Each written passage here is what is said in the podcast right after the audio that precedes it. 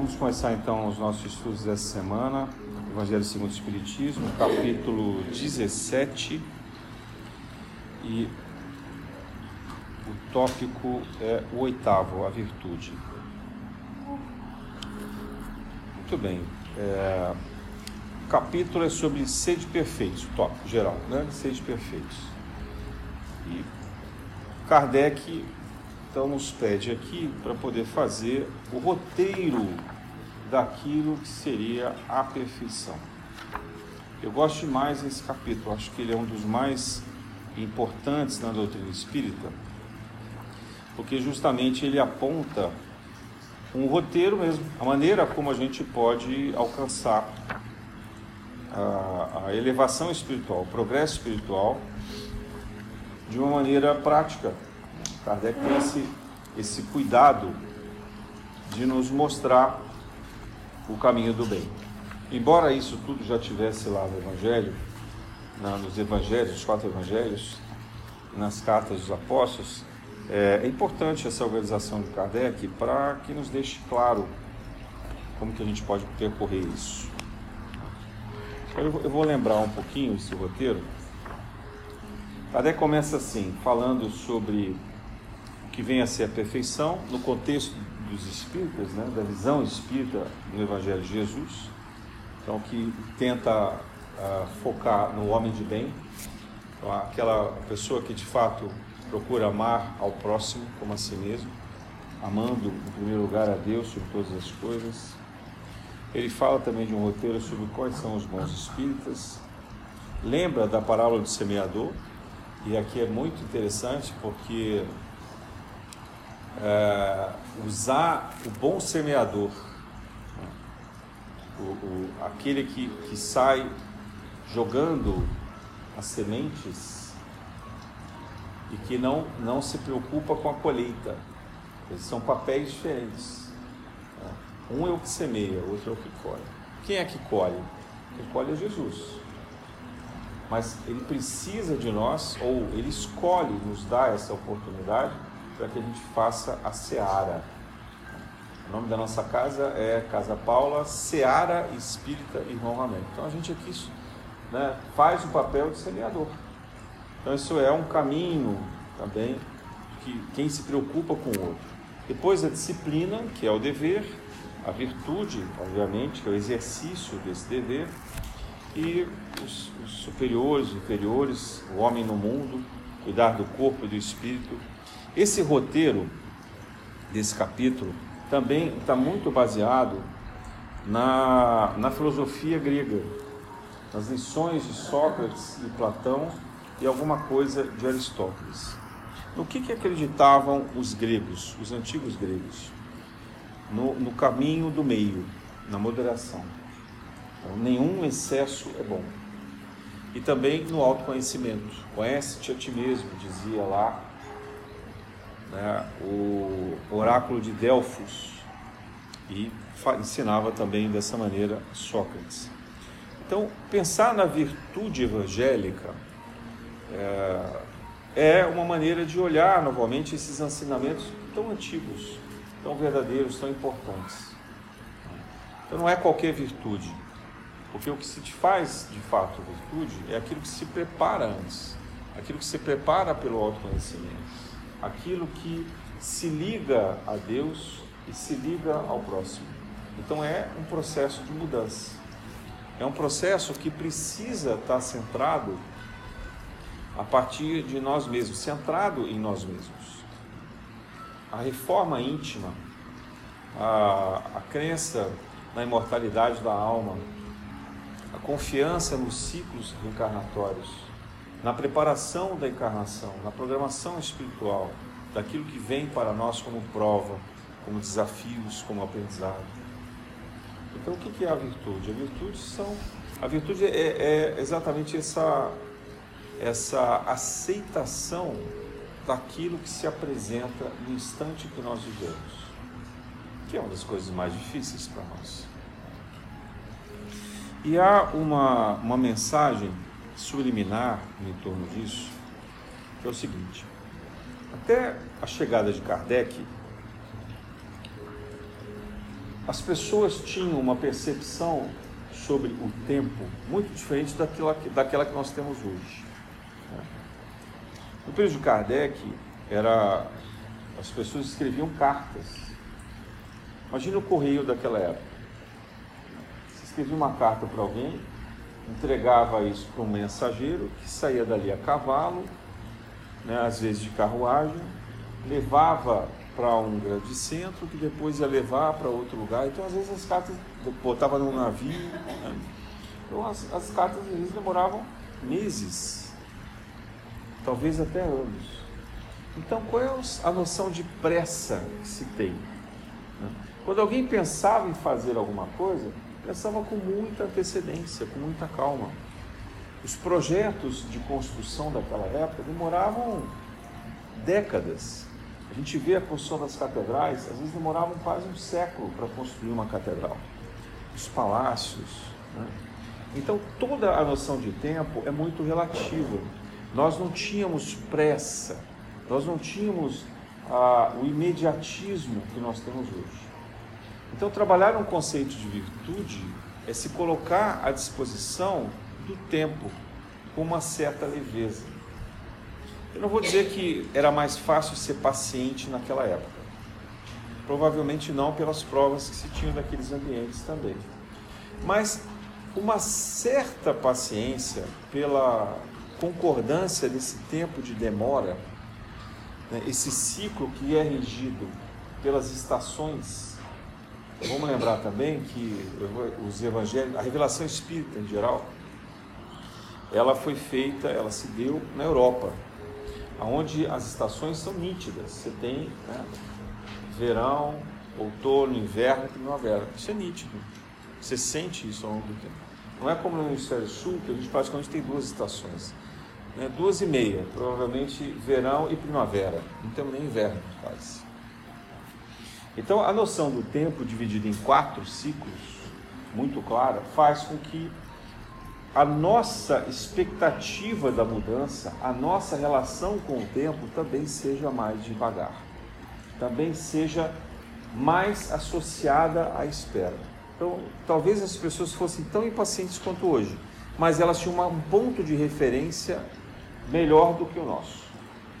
Hoje, não apenas a gente é menos influenciado pelas estações, pelas alterações climáticas, principalmente para nós que vivemos no hemisfério sul, é, como também a, o fluxo de comunicação, ninguém precisa mais de correio, ninguém precisa mais de cartas, a, a comunicação é imediata, você manda uma mensagem pelo celular, imediatamente já chega do outro lado do planeta. Se você quiser, você fala por vídeo também do outro lado do planeta. Uma notícia se reverbera muito rapidamente, a gente fica sabendo das coisas, dos acontecimentos quase que ao vivo, né, simultaneamente. Então, nós somos uma sociedade imediatista. E Kardec, já prevendo isso, quando fala da virtude, ele nos coloca numa posição onde a paciência ela assume um papel fundamental. Ninguém vai conseguir ter virtude se antes não partir de uma certa paciência. Porque imagina um roteiro de evolução, de progresso espiritual, com impaciência. Então as pessoas chegam hoje nas casas espíritas e falam assim: olha, eu, eu quero um passe aí, mas tem que ser um passe milagroso. Tem que resolver o meu problema agora. Eu tenho que sair daqui curado. Né? Então o grau de, de expectativa e de cobrança em cima disso é muito grande. Só que onde está a reforma íntima? E quando a gente também fala em reforma íntima, Algumas pessoas esperam das casas espíritas as coisas que hoje são oferecidas na internet como roteiros práticos. Então, olha, acessa lá o meu canal e faz um curso. Né? Então, pensa assim, você vai ouvir 10 palestras e aí naquelas 10 palestras você já vai estar no, preparado ali do nível 1, aí depois você faz o nível 2 e a pessoa já está no sétimo nível e, não continua mesmo. Porque não é isso a reforma íntima. É. Não adianta fazer curso, não adianta ter diploma. Então, quando, quando a gente se apresenta num centro espírita, a gente tem que ter a abertura do tempo. O tempo que é o nosso tempo da mudança, que também é o tempo de Deus. Então, é o tempo que para uns pode ser rápido e para outros pode ser demorado. Quando eu comecei a frequentar essa casa com a Dona Paula, isso tem 26 anos, as pessoas chegavam aqui e perguntavam assim: Dona Paula, eu já vim três vezes na reunião, já está tudo bem? Porque nós tínhamos o costume de dizer para as pessoas assim: vem pelo menos três vezes para a gente poder abrir a aula espiritual, fazer uma limpeza, tentar reequilibrar e depois a gente vai te dizer qual é o teu caminho. Então muitas vezes as pessoas entendiam que na terceira vez já devia estar tá tudo resolvido. Já o obsessor já foi embora, né? a, doença já foi curada, o problema financeiro já está também resolvido e assim por diante. Então já, você vê, isso tem muito tempo, né? E a gente até parou de falar hoje que você tem que vir três vezes. É muito raro quando eu falo. Só quando eu vejo que é uma situação que, que a pessoa precisa fazer algum tratamento específico. Mas a gente já nem fala mais, porque senão cria uma expectativa de que tudo vai se resolver em três semanas. Né? E não existe isso na espiritualidade. O tempo espiritual é medido em milênios. Imagina quanto tempo nós que estamos aqui demoramos para ter a forma hominal, dizer, a forma de ser humano. Foram bilhões de anos. É, o Leon Denis ele, ele, ele esclarece isso dizendo que a gente veio do átomo e a gente vai chegar ao arcanjo. Então nós já fomos partículas atômicas em algum momento. Só você observar a natureza, na química. Quanto tempo demora de uma partícula de de hidrogênio, que é a mais simples alimentar, para que ela chegue à complexidade de um ser humano. Né? Ou, vamos pensar num exemplo mais fácil conhecido. Quanto tempo demora para um, uma pedra de carvão virar um diamante? Será que dá para você guardar na sua casa e quando você, daqui a alguns anos, abrir a gaveta, já vai ter virado um diamante? Assim, provavelmente nem nos seus trisnetos isso vai acontecer, porque são milhões e milhões de anos. É a mesma pedra, é o mesmo composto químico, o diamante e o carvão. Mas precisa da maturação do tempo. Então, compreender os processos de mudança na nossa encarnação requer a paciência. Requer essa, talvez, essa primeira virtude eu podia dizer, não, a humildade é a primeira. Mas se a gente não tiver a paciência, a gente não vai conseguir ser humilde. Porque a gente vai ter pressa de ser humilde. A gente vai querer ter um comportamento humilde que não será verdadeiro. E é por isso, talvez, que, que o nosso irmão Ranek, né, Tiago, ele coloque isso como ponto principal. A nossa meta. Né? E qual é o roteiro que ele coloca para a gente? Calma, serenidade e paz. Mas a calma e a serenidade e paz são o enredo da paciência. Né? É, é a maneira como a gente pode se tornar paciente. Porque os acontecimentos precisam transcorrer no seu curso normal, que não depende de nós. Nós somos seres que convivem e dependem das escolhas do livre-arbítrio de outros seres. Não depende só das nossas escolhas. Nós não somos crianças mimadas que a gente quer e tudo se realiza. Os pais, atenciosos ou excessivamente cuidadosos, estão ali prontamente para atender os, os, pedidos, os desejos daquela criança. Né? Então tudo tem o seu tempo. E algumas vezes aquilo que estava programado pode não acontecer da forma esperada.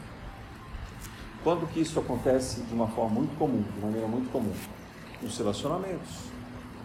É muito, muito, muito frequente que duas pessoas que combinaram virem para cá encarnados e quando começam a desenvolver as provas, se relacionam e uma dessas pessoas escolhe um caminho diferente da outra. E a relação termina. E nem por isso significa que foi criado um karma. A relação vai terminar, cada um vai seguir o seu caminho, o seu propósito, porque isso também serve de lição. A lição da tolerância, a lição da compreensão de que o outro tem o direito de não querer fazer da forma que a gente espera que ele faça. Então, nas relações amorosas, isso acontece muito, muito frequentemente. Mas também acontece nas relações de trabalho, nas relações de amizade, nas relações até parentais. Né? Pais que abandonam seus filhos, filhos que abandonam seus pais. Então, nossa, o nosso cotidiano ele é muito, muito ah, circundado de frustrações. E a gente tem que ter paciência. Porque nós estamos num planeta de expiações e provas. A gente planeja, mas não necessariamente vai conseguir realizar tudo. Mas a lição será aprendida, uma ou outra, porque ambas as lições também estavam programadas. Ou a lição da partilha, da, da, do, do compartilhamento daquele projeto, ou a lição de lidar com a frustração, de lidar com a perda.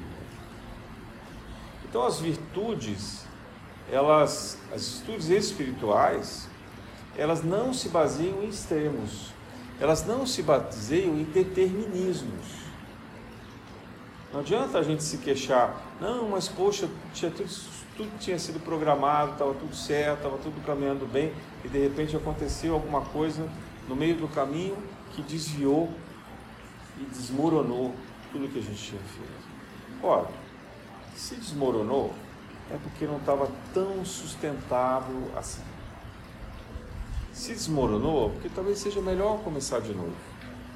Né? Quem sabe se esse desmoronamento não abre uma nova perspectiva, uma oportunidade, uma chance de fazer diferente.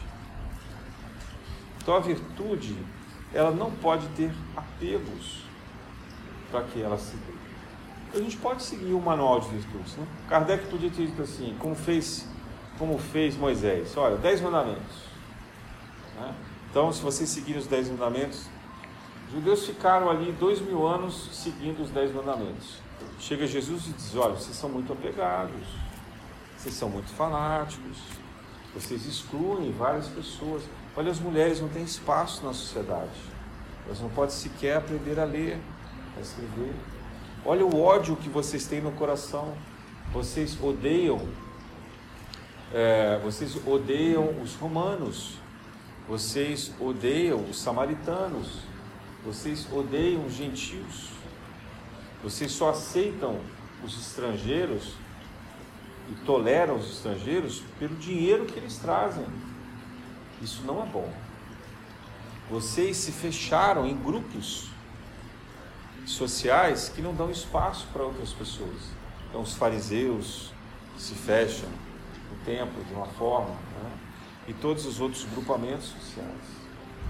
Era uma sociedade extremamente preconceituosa, fechada, machista, mas com dois mil anos de treino dos Dez Mandamentos. Jesus ainda assistia como os homens levavam as mulheres para serem apedrejadas. Muitas mulheres que eram inocentes, mas eles queriam ter um novo casamento, não queriam pagar pelo divórcio. A maneira mais simples era fazer uma falsa acusação.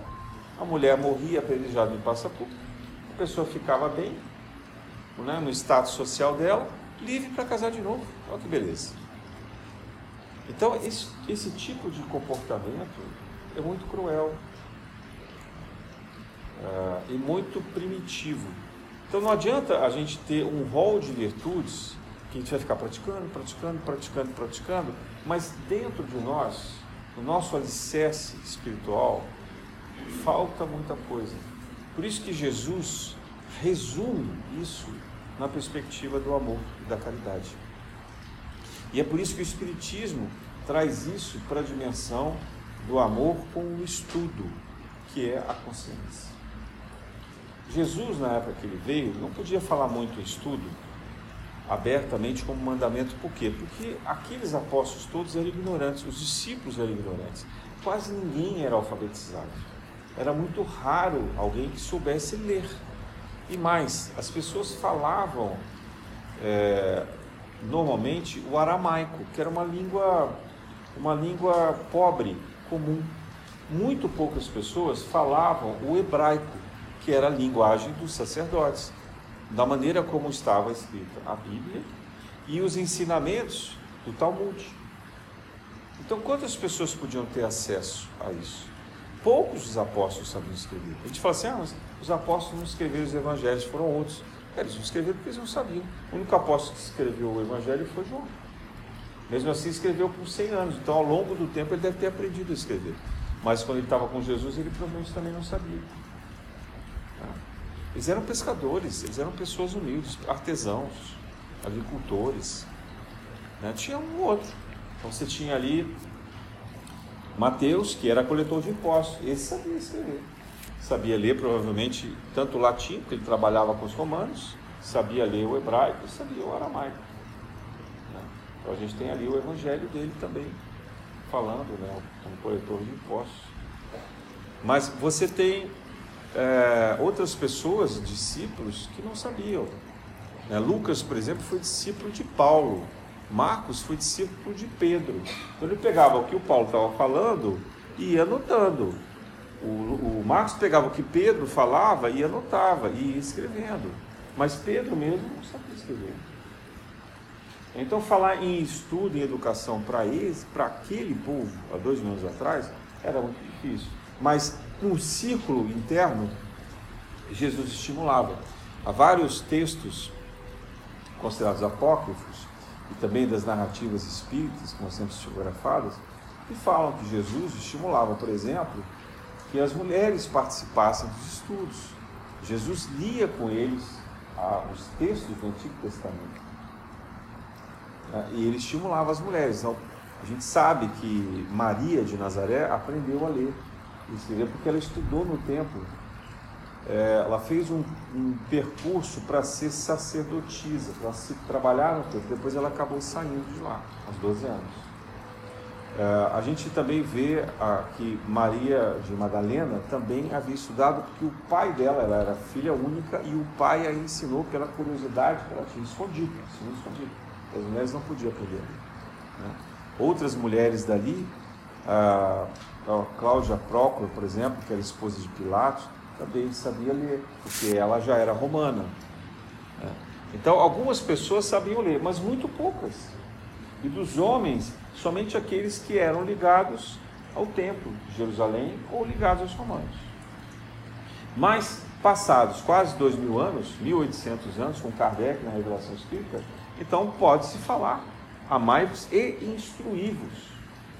Porque Jesus, mesmo ele sendo analfabetos, os instruiu e instruiu de modo que eles pudessem instruir outras pessoas. Qual foi a forma mais eficaz de se disseminar o cristianismo? Quem sabe? Oi? Não, não entendi. Parábolas? Não, isso com Jesus. Depois que Jesus voltou a, a, ao plano espiritual, quem é que mais disseminou o cristianismo pelo mundo? Foi Paulo. E Paulo percorreu as igrejas todas, criou as, as igrejas, depois ele ficou longe, ele não conseguia ir e voltar. Lá não tinha avião. Ele tinha que percorrer isso muitas vezes a pé, de embarcação, né? de, quando tinha possibilidade, ia de jumento, mas olha o tempo que demorava. Imagina você percorrer todo o Mediterrâneo fazendo isso. Né? Então ele começou a fazer o quê? Escrever cartas. Escrever, escrever. Então, logo no cristianismo primitivo, as cartas passaram a ser disseminadas. Paulo escrevia cartas, Pedro também passou a escrever cartas. Filipe escrevia cartas. Tiago escrevia cartas. Então eles depois que Jesus retorna para o espiritual, eles foram estudar. Tiveram que aprender. Tiveram que se virar. E quando eles não sabiam escrever, alguém os ajudava. Eles ditavam as cartas e alguém escrevia por eles. Mas essas cartas eram enviadas às igrejas né, as primeiras igrejas, igrejas primitivas, para que as pessoas recebessem aquelas lições. Então as lições eram escritas, eram estudo. Então quando a gente vê a, a preocupação com a virtude, o Espiritismo resume muito bem nessas duas ideias centrais, que é amai-vos e instruí-vos. Amai-vos pela lição primordial de Jesus, Amar como eu vos amei. Né? Amai como eu vos amei. E que ele tira da onde? Da lição lá de trás de Moisés, que era amar a Deus sobre todas as coisas e ao próximo como a si mesmo. Jesus resume assim: olha, amai como eu vos amei. Ame como no exemplo que eu estou dando agora, que é com desprendimento, que é com cuidado, que é com compaixão, mas que é com firmeza. Né? Porque Jesus era firme quando ele tinha que ser firme. Né? Era com abertura para o outro, mas ao mesmo tempo saber exigir do outro a renúncia, saber pedir para o outro que ele abdicasse dos apegos materiais, que ele se colocasse na condição de sacrifício. Jesus era o primeiro a dar o exemplo. Ele saiu é, andando por toda, todas as regiões da Palestina. E, e, os percursos que ele fez eram longos. Por exemplo, sair lá da, de Nazaré ou, ou de Cafarnaum, onde ele estava com os apóstolos, né, para Jerusalém, eram cerca de 90 quilômetros. E ele fez isso várias vezes, a gente vê várias vezes ele percorrendo. Depois ele ia para outros lugares, atravessava o deserto, né, ia, foi para o sul, foi para o norte, né, e às vezes ele fazia isso sozinho para poder meditar. Então a gente vê um exemplo grande do que? De sacrifício, de desprendimento, de dedicação, rompendo os limites daquela época e exigindo dos apóstolos, dos seus discípulos, que fizessem o mesmo quando ele envia os 70 da Galileia, ele pede que eles se dividam entre o lago é, e vai uma parte, metade para um lado, metade para o outro, eles vão de cidade em cidade pregando com muito desprendimento, né? com muita dedicação, com muita confiança. E alguns deles diziam assim, mas Senhor, a gente pode ser apedrejado. Ele disse, mas eu estarei com vocês. Então ele exigiu o que? A. O exemplo, o testemunho eu estarei com vocês. E de fato, há várias é, revelações de, de, de, desses momentos, desses testemunhos, em que esses discípulos pregando sentiram a presença de Jesus. Sentiram que ele estava ali junto com eles. Nessa semana que passou, a gente recebeu aqui uma mensagem de Cleófas, até numa forma física bem diferente. E e ele, muito humilde, não quis, não quis se apresentar. Ele, ele, ele disse o nome, mas não quis dizer que era o discípulo. Né? Cleófas é um dos personagens bíblicos que Jesus aparece logo depois da ressurreição. Quando ele, a primeira pessoa que ele se mostrou foi Maria Madalena. Ele estava ainda no túmulo. Maria Madalena chega ali e ela pensa que é um jardineiro, alguém que tivesse removido a pedra, vai se dirigir a ele ele estava começando a se materializar e, e, ele se dirige a ela e diz então que ele ressuscitou e pede que ela retorne os apóstolos dando a notícia que ele iria visitá-los. Mas quando ele sai dali, ele vai visitar dois discípulos de Emaús. Não é curioso isso? Jesus podia ter ido direto se apresentar para os apóstolos, né? ou se apresentar para Maria de Nazaré, a mãe dele, né? ou para qualquer dos amigos queridos, diletos dele. Ele tinha vários amigos pessoais ali para o apóstolo amado, que era João. Não. Ele foi se apresentar para dois discípulos de Emaús. Esses discípulos eram um daqueles 70 da Galiléia, um deles era Cleófas, que, é, muito confiantes, humildes, não eram chamados de apóstolos, mas estavam sempre presentes, fiéis a Jesus. Então estavam, tinham assistido à crucificação ao contrário dos apóstolos que fugiram, eles estavam presentes na crucificação.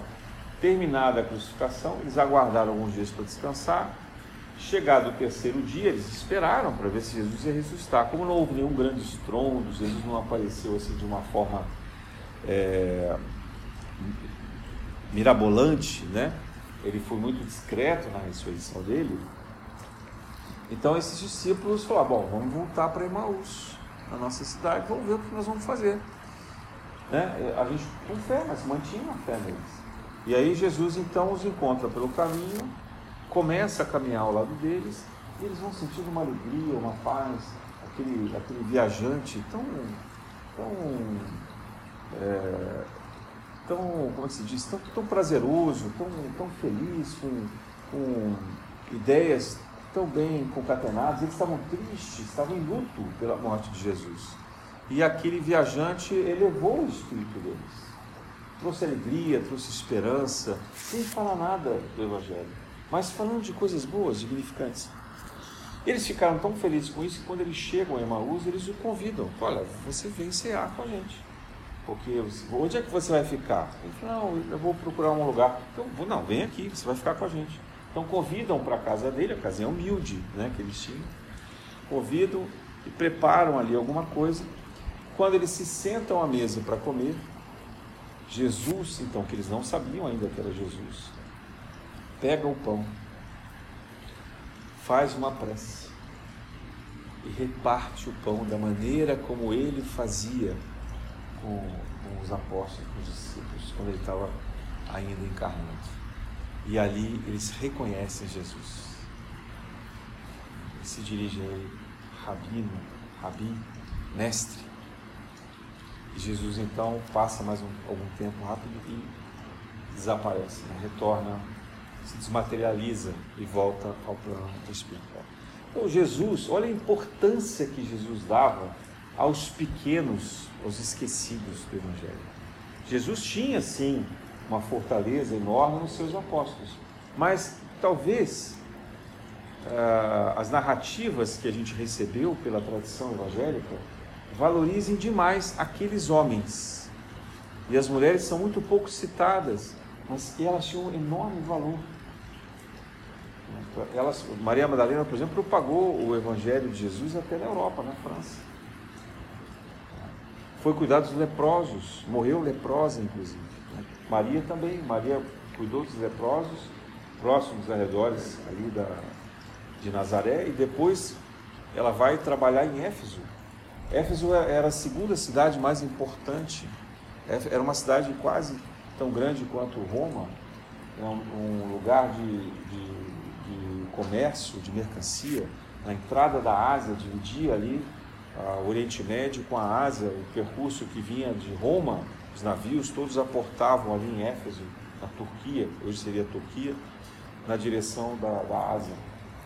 Então era um, um lugar importante. E Maria foi lá, se dirigiu para esse lugar. Outros apóstolos foram seguir para Roma. Então Jesus, ele olha todos os, os corações. Para Jesus não há a hierarquia, não há a importância. Né? Pedro ficou ofendido, os outros apóstolos também. Como assim o mestre aparece primeiro para uma prostituta? Né? Só faltou dizer isso, né? Aparece para essa mulher, como se ele não veio falar comigo? Eu que sou o apóstolo mais importante. Né? Não vejo a arrogância de Pedro. E depois a arrogância de Tomé. Eu só vou acreditar se eu puder tocar nas chagas dele. Né? Então eles eram homens rudes. A virtude que Jesus ensina é a virtude da prática, do testemunho. E no caso deles, era a virtude do sofrimento.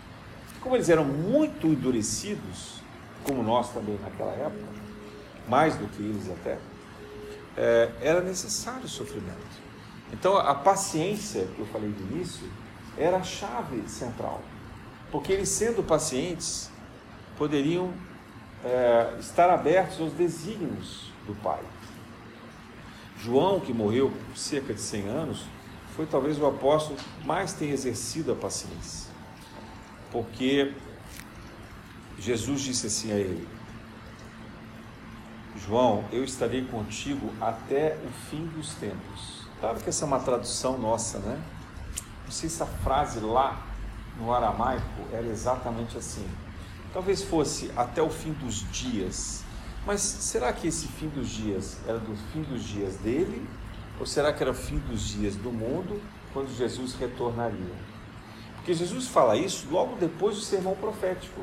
E no sermão profético ele dizia aos apóstolos: Eu voltarei no final dos dias. Que ele, e mandarei antes o meu o Espírito Consolador. Mandarei o Paráclito, o defensor de vocês. Então João interpreta, e os apóstolos ouviram isso. Essa passagem não está no Evangelho de João, porque eles falam que isso, João ficou com vergonha. Porque ele deve ter passado a vida inteira esperando Jesus, né? Eu, eu teria ficado. Imagina, você perto de 100 anos, você fala, agora Jesus deve estar vindo, né? Quando você fez 60 anos, você fala assim, já deve estar acabando, eles já morreram, todo mundo foi martirizado, todo mundo sacrificado, só estou eu aqui. Então, sinal que Jesus deve estar vindo. Então, 60, 70, 80, 90, você foi aprisionado, tentaram queimar ele no óleo quente lá, ele sobreviveu, né? Várias histórias.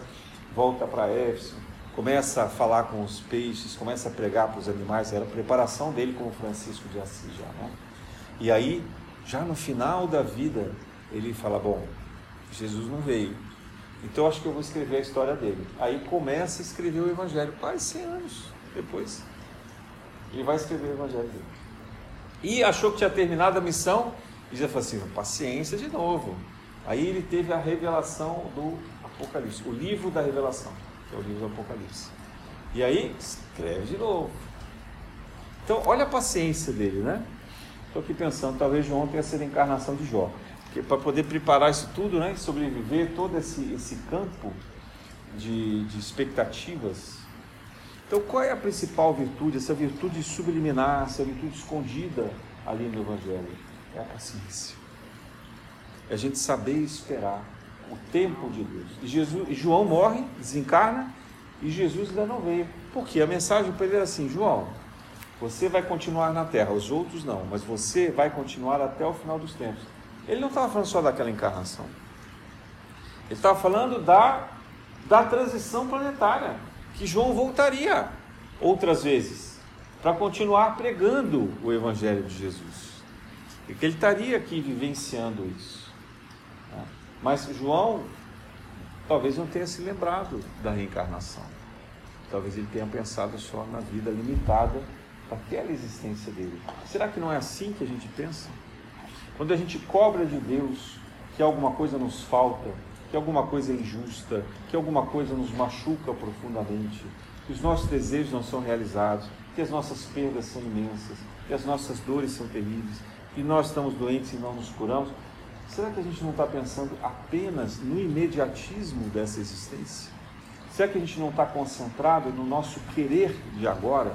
Se é que no fundo, no fundo, a gente também não quer chegar na casa espírita e esperar um milagre que faça por nós aquilo que nós não fizemos, que é a nossa reforma íntima.